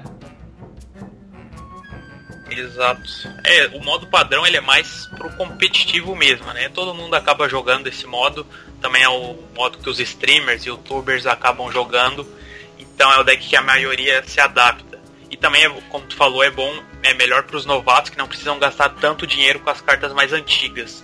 O único conjunto que não sai do modo padrão e vai pro Wild é o conjunto clássico. Por isso tem cartas no conjunto clássico que não rodam hoje, mas tem potencial para rodar no futuro. Então essas cartas entram no meta, saem do meta, voltam de novo. As cartas que vão durar para sempre aí no modo competitivo do Hearthstone. É, realmente. Tem casos especiais de, de cartas que consomem um tipo, é, tipo de, tipos de decks, principalmente as lendárias neutras. Sim, existem lendárias neutras, não só lendárias de classe, que a gente esqueceu de citar, né? Que são lendárias que podem ser usadas em qualquer tipo de classe, né? As lendárias neutras. Temos casos muito, temos dois casos muito interessantes de cards que são do clássico mas que de alguma maneira é, viam tanto jogo em tantos decks que a Blizzard viu que isso não estava sendo muito big deal, né? não estava sendo muito é, benéfico e, resol e eles resolveram tirar essas cartas que eram do conjunto clássico e botar para o Wild, que é o, o, o, onde os decks mais for fun vem mais jogo. Mas, uh, e só um aviso, gente: o, o modo Wild não é muito recomendável para jogadores novatos, porque lá a loucura rola, rola solta. Entendeu? Exi e como tá falando, existem casos mais é, especiais, como tivemos dois casos, na verdade. Tivemos a Silvanas, né, Corre Ventos, que era um, o, o turno 6, 5-5, é, é, Último Suspiro. Toda, quando ela morrer, ela, pega, ela rouba um, um lacaio aleatório do, do, da mesa do seu oponente. Isso era uma coisa muito oh. overpower. É, é porque isso, é, tem a ver com a lore da, da Sylvanas. Só não sei qual é na verdade a lore, mas. Enfim. Também tínhamos o meu minha lendária neutra favorita que eu sempre quis na minha vida, mas no final de tudo eu tive que craftar ela de qualquer jeito, que era o Ragnaros, o Senhor do Fogo que é uma, a lendária famoso Drop 8. Se, o, se o Dr. Boom era o, era o Dr. 7, ou o Dr. Balanceado, o Hag ele era o famoso custo 8, o Dr. 8, que era o seguinte, custo 8, 8 de ataque e 8 de vida. Ele não pode atacar, mas ele e no final do turno ele sempre dá 8 de dano aleatoriamente no, ou na face ou, no, ou nos minions do, do, do inimigo. E isso era uma coisa overpower, porque o Hag ele tinha uma coisa que a gente chama de taut espiritual. Se você deixasse na mesa, a merda ia acontecer, entendeu? e, o, e, e o Rino tem que concordar comigo. O Ragnaros ele era um belo taunt espiritual, assim como o, o Imperador Taurisan, que também era da, da, da, da expansão de 2015. Não, da aventura de 2015, o é, Montanha Rocha Negra que era uma das melhores também que tinha. Tem várias cartas assim no Hearthstone, né, que elas não têm o provocar propriamente dito, mas tem um efeito muito forte e que tu acaba não podendo deixar na mesa, porque se tu deixar na mesa, o teu oponente vai acabar com a partida só com o feitiço da carta. Outra, outro exemplo aí é o Fandral do Druida. O Fandral do Druida ele faz as, as cartas do Druida, as cartas que tem um efeito de escolha um, poder escolher os dois efeitos. Então, as cartas que normalmente tu escolheria só uma opção, tu vai acabar tendo os dois uh, efeitos ativados das cartas enquanto o Fandral estiver na mesa. Outra carta que não tem provocar, mas tem esse taunt psicológico, né? Acaba tendo que ser tirada da mesa pelo oponente, senão é o, a bola de neve é muito grande. Quero fazer uma pergunta muito legal que eu esqueci de falar para você, Rino. É eu queria comentar até, até com Zero depois, mas fala pra mim. É, qual, no caso, no caso dele, a gente ia perguntar qual era o, o, o personagem de League of Legends que ele gosta de jogar, o que ele mais gosta. Mas no seu caso eu vou te perguntar primeiro, não carta especial, mas primeiro eu queria te perguntar qual era a expansão, não aventura, mas expansão favorita que você gostou muito no Hearthstone. Goblins vs Gnomes foi a primeira expansão do Hearthstone, também é mais nostálgico. Acho que essa era, era a época que eu mais gostava de jogar Hearthstone, inclusive. Foi a, a, a primeira expansão que eu peguei lenda, cara. Eu peguei com Mago Mecanoide, Mike Mage. E a maioria das cartas eram de Goblins vs Gnomes. Então, pra mim, essa aí era a expansão mais, diverti mais divertida, né? Não era mais balanceada, porque tinha o Dr. Bull, mas eu acho que era mais divertida. É, concordo. Santo GVG, né? Que a gente, a gente também apelidou de GVG, que era Goblin vs Gnomos, né? Exato, GVG. É. Também, é, mas no meu caso, o que eu mais gosto também de uma expansão, ela é bem recente, é do ano passado, que, que me, me cativou pelo carinho dela que eu tenho pelo personagem, que é o The Frozen Throne, né? O, os Cavaleiros do Trono de Gelo. Eu tava esperando muito. Eu tava esperando muito para essa expansão porque finalmente eu queria ver o Lich Rei, que a lore do Warcraft era uma lore muito interessante. Eu, eu joguei pouco World of Warcraft, mas o meu primeiro contato com o jogo foi logo no terceiro jogo, que era o Warcraft 3, que era o que contava que você jogava com o Arthas, que era o, o, o herdeiro de, Lord, de Lordaeron, junto com o Uther, o paladino. Entendeu? E nessa expansão, depois dela, tinha o The Frozen Throne, que era contava quando a história de quando Arthas matou o Lich Rei, que, é, que era o, um, antigo xamã, que eu, que eu vou lembrar o nome depois, provavelmente. Não, provavelmente não. Mas ele se torna o Lich Rei.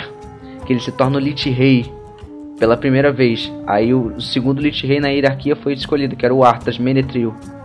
Aí depois, muitos tempos depois, o Bolvar Ford Dragon é, derrotou o Arthas e também virou um novo Elite Rei. E o lema do, do, do World of Warcraft é esse: sempre tem que ter alguém para governar Notundra. Então toda vez que você derrotar um Lich Rei, você automaticamente é nomeado rei. Notundra não pode ficar sem um rei. E, e, to, é, e, to, e toda vez que você matar um, o Lich Rei, você tem que se tornar ele. E, mas você só vira o Lich Rei oficialmente quando você bota a coroa de gelo.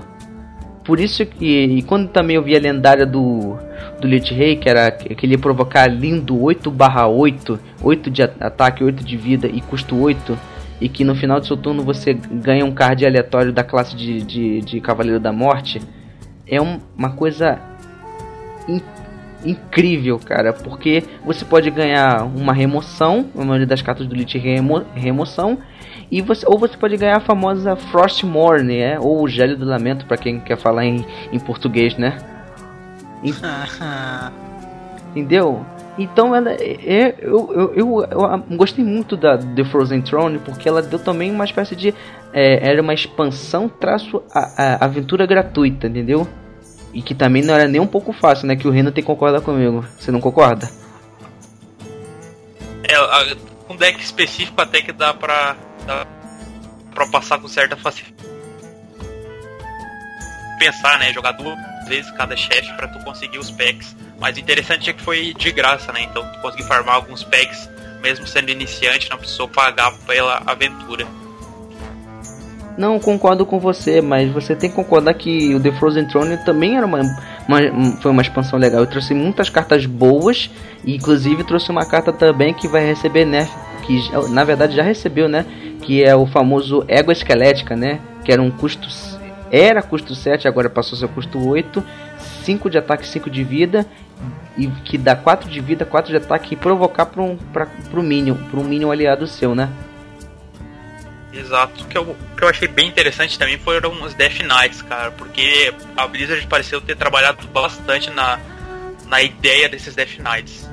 Maioria deles são fortes, alguns não rodam, mas tem muito potencial e provavelmente vão entrar uma hora ou outra. Eu gostei bastante de cada um deles. Nenhum deles são descartáveis, né? São descraftáveis. Então quem gosta de cada classe, porque cada um tem a sua classe preferida, né? Como eu falei, eu gosto mais do Hunter e do Paladino, então eu posso usar, usar poder tirar proveito dos Death Knights dessas classes.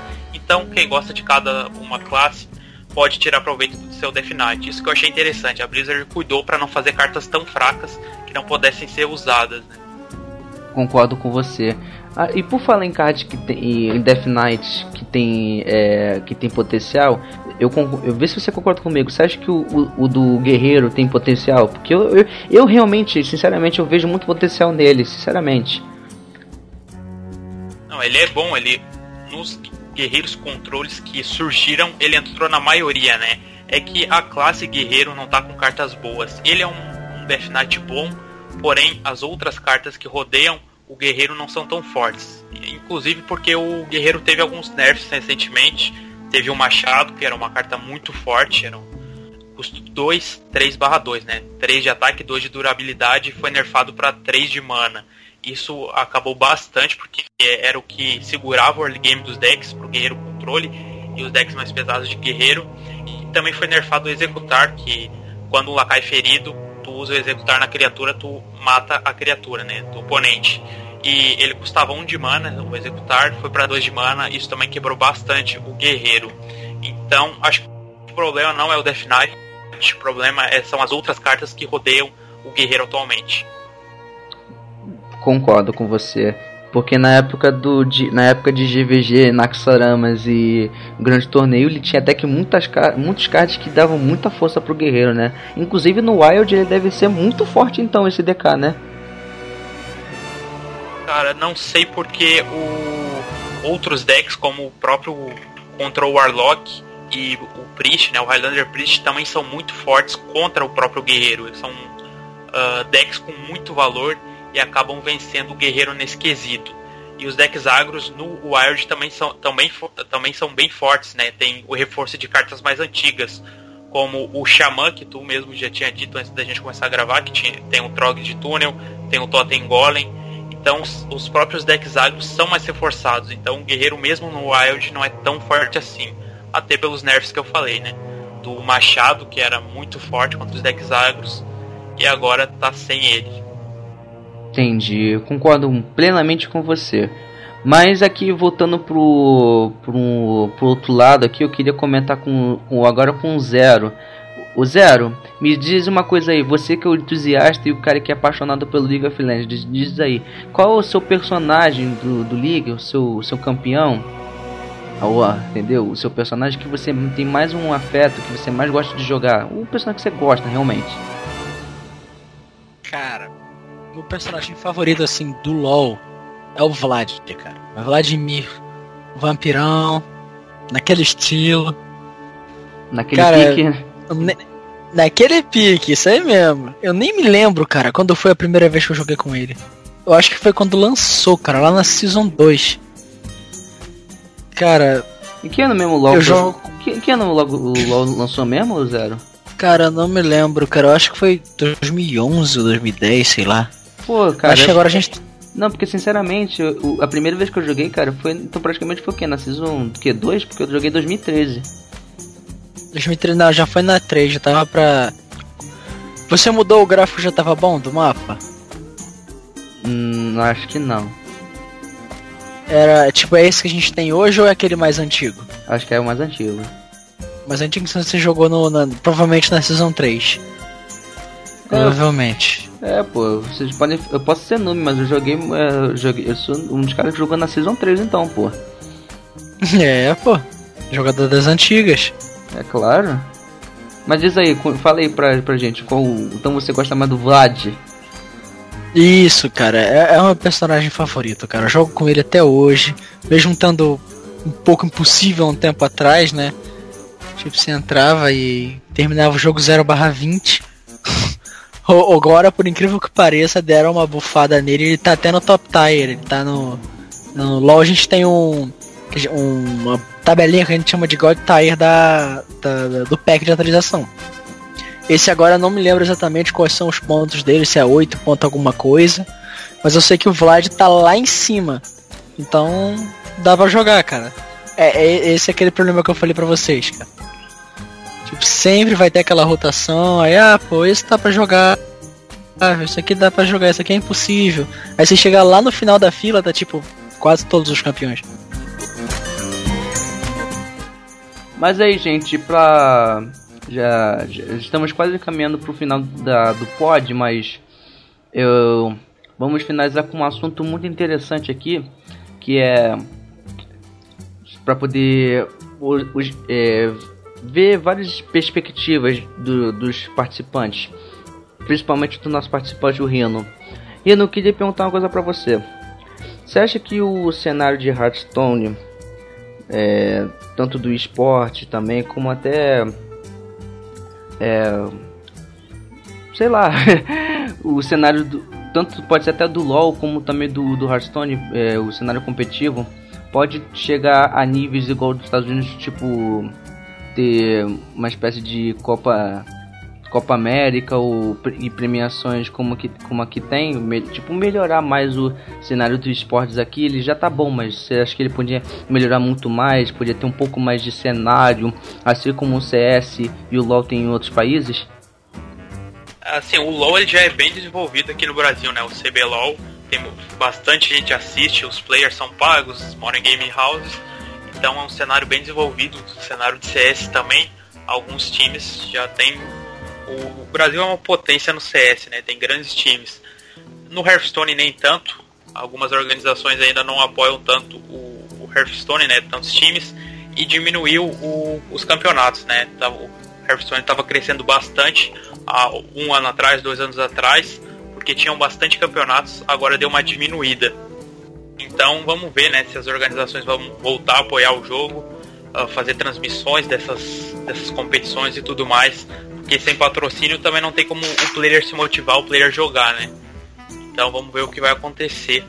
Eu espero que tudo melhore, o jogo vem crescendo, então talvez essas organizações voltem a dar mais apoio ao jogo. Muito boa, é. Rino. Que que você, e você, Zé, que você tem a falar uh, o, o que, que você tem a falar sobre isso também? Não só de HS, como também de outros jogos online. Fala aí, Zé. Ah, cara, sobre o setor de esportes, certo? Certo. Cara, não tem muito que eu possa falar. A maior parte dos nossos ouvintes provavelmente já vai saber que o pessoal do LoL, do CS, já são praticamente quase gigantes aqui no país. Mas também tem muitas outras coisas que tipo ficam por baixo, que nem chegam a ser o, os esportes, por exemplo, os campeonatos de Yu-Gi-Oh!, de game, card games, tipo Vanguard, Pokémon. Tipo, eles existem, mas ficam um pouco abaixo. É, então, o que eu quero fazer aqui é uma comparação. É que nem o Hearthstone, o Gwent que a gente tem agora também, o Magic que a gente tem agora também, a versão dela online. Sempre teve, né? Sempre teve, tipo, desde, os anos, desde os anos 90. Sempre teve. Isso, sempre teve a versão do, do, do Magic. Tipo, não tem a mesma visualização do que esses outros games. Mas a gente tem que ficar na esperança, né, cara? Vai que um dia dá certo. Alguém decide, sei lá, fazer uma loucura. Concordo com você. Jogar isso aí pra. É uma boa. Mas eu queria aproveitar que o Rino tá aqui, eu queria falar o seguinte, Rino, você é um cara produtor de conteúdo de Hearthstone aqui no, no Brasil e você tá ultimamente está crescendo muito e eu estou muito feliz com isso. Mas você acha que por conta de muitas pessoas não saberem do Hearthstone, você acha que é um pouco mais difícil fazer conteúdo para ele e pro público de Hearthstone, sendo que não é um público tão grande assim, e sabendo que tipo assim, se tivesse eventos de Hearthstone, eles não seriam, teriam tanta visibilidade quanto eventos de LoL, que chamam mais o público, tem mais visibilidade. O que, que você tem? O que, que você acha disso? Ah, com certeza, né? O, o, cenário de HS é bem menor do que o LoL, tanto que tem, tem menos produtores de conteúdo. Até por isso também fica mais fácil de tu ter um canal de sucesso de Hearthstone do que de LoL. Se tu começar um canal de LoL agora, vai demorar muito a tu crescer. Eu consegui crescer em um ano, um, razoavelmente, né? 5 mil, 5 mil inscritos para um canal de Hearthstone até que é bastante. Uh, então eu acho que o teto de um canal de Hearthstone com certeza não chega nem aos pés do teto de visualização um canal de LoL, mas é aquela, né? Tem muitos canais canais de LoL já e Hearthstone não tem tantos. Então se tu tá começando aí a querer criar um canal de Hearthstone, começar a fazer stream de Hearthstone, eu aconselho a se dedicar diversificado que com certeza tu vai longe. Muito boa, Rino. Sinceramente, eu acho interessante o seu ponto de vista porque não é fácil fazer conteúdo do DHS no Brasil, porque a gente não dá tanta visibilidade, né? Porque a gente sabe que o brasileiro é apaixonado por videogame, né? Futebol, videogame e, entre outros. E que o card game é uma coisa muito, sabe, difícil, é um pouco um nicho muito pequeno que tem é, dá realmente valor, sabe? Entendeu? Por exemplo, o Hearthstone ele pega o mais o público que é fã de Magic the Gathering e até, sei lá, um, o, o Vampira Máscara, né? Que você já fala desse, desse card game, né? Vampira Máscara. Ou é um pouco mais desconhecido, né? Não sei se era um RPG ou um card eu, game. Eu nem ouvi falar. É, depois vocês pesquisem Vampiro a Máscara, porque esse, acho que acho que é um RPG. Mas também ele, os moldes do, do Magic também são moldes de RPG também, só que em forma de card game. Mas então, é um cenário mais difícil de você conseguir um pouco mais de visibilidade. Na verdade, até um pouco mais fácil, porque você disse que não tem tantos assim que fazem conteúdo aqui no Brasil, né? Diferente lá fora, lá nos Estados Unidos, temos o Trump, o Creeperian, Temos o Disguise Toast, a Haru, o Alex Traza, o Brian, Ki Brian Ki Kibler, né? Brian Kibler. Temos também o o o Zins, o o, ah, entre outros. Também e no, no cenário brasileiro temos o Rei, o, o Reis, o Soneca Anais, até o Dibers também, que é um youtuber que também faz conteúdo de Hearthstone, que também tem ficado muito em ascensão, né? A gente também tá orgulhoso dele. Entendeu? Porque ele faz um conteúdo muito bom e de boa qualidade. Isso, de certa forma, alegra a gente, né? Que ele, de certa forma, tá representando a gente no cenário HS aqui no Brasil, né? Isso de certa forma nos dá mais visibilidade. E com certeza é motivo de a gente se orgulhar, de orgulhar, concordam? Concordo, pô. Entendeu? E é uma coisa admirável, sabe? E o seu conteúdo é um conteúdo bom, cara. Eu admiro muito o seu conteúdo. É um, um, conteúdo, tipo assim, maneiro, cara. Porque você consegue passar, tipo assim, pegar pessoas que não sabem jogar muito bem o jogo e você ensina, tipo assim, cada, o passo a passo de, de cada jogada dos decks. Isso possibilita um iniciante que não conhece muito bem do jogo e, e saber até o passo a, o passo, a passo do, do, dos decks. E isso é uma coisa legal, cara. O seu canal é um canal de bom conteúdo, cara. E eu agradeço muito por você estar tá fazendo um bom conteúdo e tá melhorando o nosso mercado aqui mercado não, nosso, nossa visibilidade no esporte do HS aqui no Brasil. E eu tenho a te agradecer. Valeu, a ideia do canal é sempre ajudar, né, cara? Eu sempre deixo aberto para as perguntas nos comentários, eu sempre tento responder a galera, ajudar quem manda mensagem lá na página do canal também tento responder. A ideia é sempre manter as pessoas que estão no jogo, trazer pessoas novas para o jogo e realmente alavancar aí a comunidade, ajudar todo mundo que está precisando. Muito bom, Rino. Bem, gente, então, infelizmente já acabou o nosso tempo. É, finalizamos um pouco o nosso podcast especial com o nosso convidado Rino Maldito. Eu quero agradecer muito a você, Rino, por conseguir um tempo para você participar do nosso humilde podcast. Eu quero realmente te agradecer bastante por você ter comparecido ao, ao nosso pod, por ter disponibilizado um pouco do seu tempo para participar eu tenho muito a te agradecer, entendeu? Eu quero que você saiba que somos muito gratos por você ter comparecido aqui no nosso humilde podcast. Por favor, dê a sua palavra final. Eu que agradeço o convite, eu me diverti bastante, foi bem legal. Uh, dizer pra quem conhece o jogo, quem quer conhecer o jogo, passar lá no meu canal também, aqui no Maldito, só digitar aí que tu vai achar. Realmente, obrigado pelo convite, eu me diverti bastante. Isso aí. Isso aí, e também quero agradecer ao nosso, junto. nosso querido Zero por, por não ter falado tanto assim, por causa do. ofuscamos muito por causa de Hearthstone, mas é infelizmente é assim.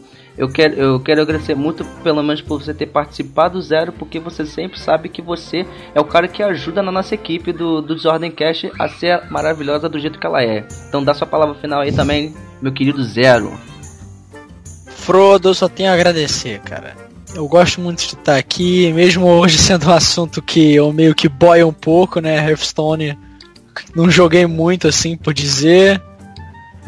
Mas foi bem divertido, aprendi bastante coisa, ganhei um pouco de medo do jogo. mas foi bem divertido, gente.